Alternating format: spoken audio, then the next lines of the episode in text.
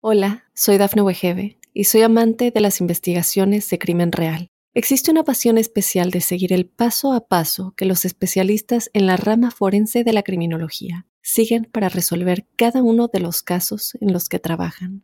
Si tú, como yo, eres una de las personas que encuentran fascinante escuchar este tipo de investigaciones, te invito a escuchar el podcast Trazos Criminales con la experta en perfilación criminal, Laura Quiñones Orquiza en tu plataforma de audio favorita. ¿Por qué no se llega a marcar mi abdomen aunque baje mucho de porcentaje de grasa? ¿Es normal que no pueda eliminar mis cartucheras o ese último Michelin? Hoy verás cómo te puedes quitar esos últimos kilitos de grasa rebelde.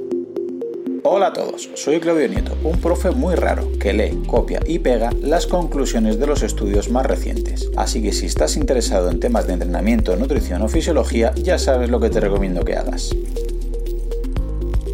Este capítulo es muy especial porque probablemente respondemos una de las preguntas del millón. Claudio, si adelgazo mucho se me queda la cara fea, pero lo que es la barriga no se me termina de ir. Es muy importante que sepas que si estás fallando en la calidad y cantidad de alimentos, o no tienes salud en tus mitocondrias, o tienes un desajuste hormonal, o tus ritmos circadianos están desincronizados, nunca, jamás perderás esos últimos kilos de grasa que te quieres quitar. Para poder entender bien cómo se eliminan esos últimos kilos de grasa, te recuerdo brevemente los tres pasos para que sepamos dónde debemos incidir. Primero, movilización. Debemos despegar esa grasa desde la zona donde se encuentra almacenada, para pasarla desde tu ombligo o cartucheras al torrente sanguíneo. Segundo, transporte. Una vez movilizada, se transportaba la sangre para poder ser utilizada y eliminada. Tercero, oxidación. Finalmente, se oxidaba en las mitocondrias, que necesitan esa grasa como combustible para obtener energía. Como ves, la grasa ni se suda, ni se orina, ni nada parecido. La grasa es un combustible que puede ser utilizado o que podemos almacenar en forma de energía. Por favor, evita usar fajas para correr o plásticos en verano para perder grasa. Primero es mentira y segundo es peligroso. Vale, Claudio, yo cuando me pongo a hacer las cosas bien, bajo de grasa rápido, pero luego me estanco. ¿Eso es normal? Pues normalmente sí. Ese proceso de quema grasa es tan sencillo cuando estamos hablando de grasa más normal, que poco a poco seguimos mejorando. El problema viene cuando hablamos de la conocida grasa rebelde, que le cuesta más cada uno de los tres pasos anteriores, por lo que tendremos que buscar un mayor trabajo específico. Pasemos ya a explicar cómo atacar esa grasa que no se quiere ir de tu cuerpo. Primer factor, movilización de la grasa rebelde. Recuerda que para movilizar esa grasa del Michelin y pasarla a la sangre necesitaba romper los triglicéridos y que se queden separados en tres ácidos grasos y un glicerol. Y este trabajo de descomposición lo hacía la enzima HSL, es decir, lipasa sensible a hormonas, afectando negativamente la presencia de insulina y positivamente la presencia de catecolaminas como la adrenalina y la noradrenalina. Pero cuando hablamos de esa grasa rebelde, no es que afecte en este proceso, es que es imprescindible. Es decir, debemos bajar lo máximo posible la presencia de la hormona insulina y subir bastante la adrenalina y noradrenalina. Vale, Claudio, al grano, ¿cómo consigo esas dos cosas? Primera parte de la movilización, bajando la insulina. Lo que debes hacer básicamente es no subirla. Recuerda que la insulina se genera básicamente al ingerir el aminoácido leucina, pero sobre todo al consumir hidratos de carga glucémica alta, así que evítalos en exceso para evitar estos picos.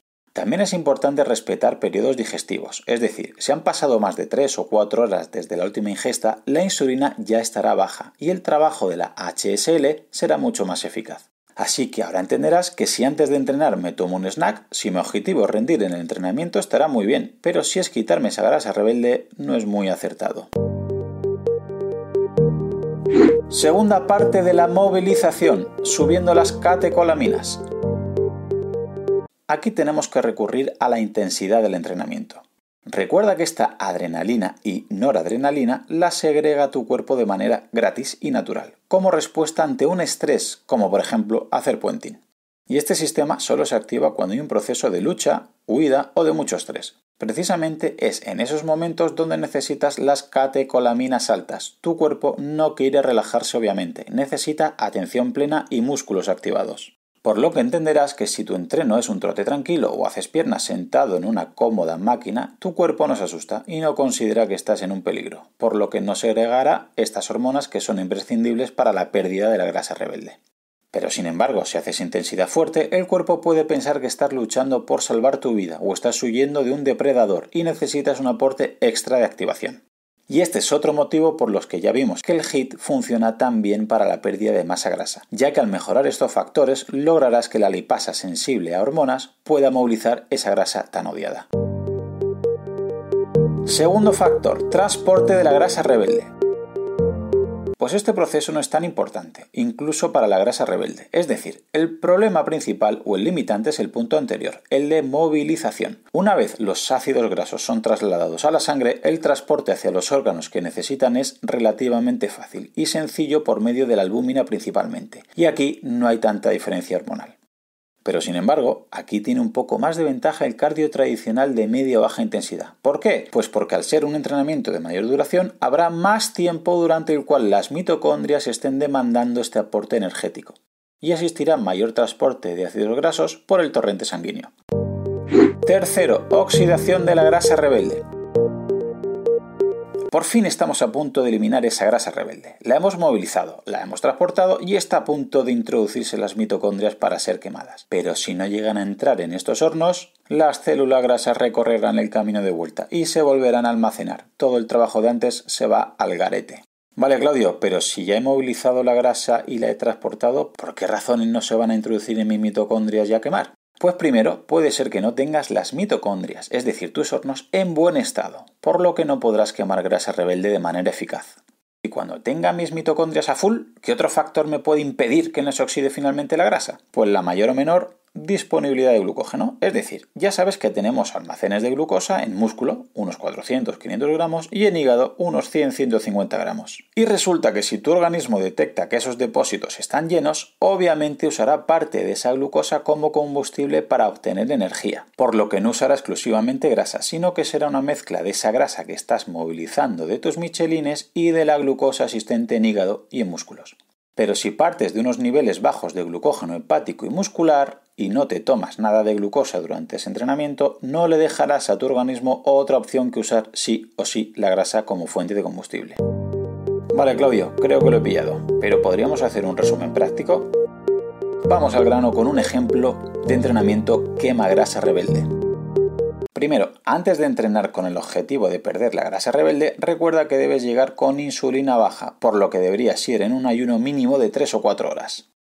Segundo, ideal que llegues también con el glucógeno muscular y hepático bajos, por lo que sería ideal que llevaras por lo menos un par de días consumiendo poca cantidad de carbohidratos, sobre todo evita los de alta carga glucémica los días anteriores.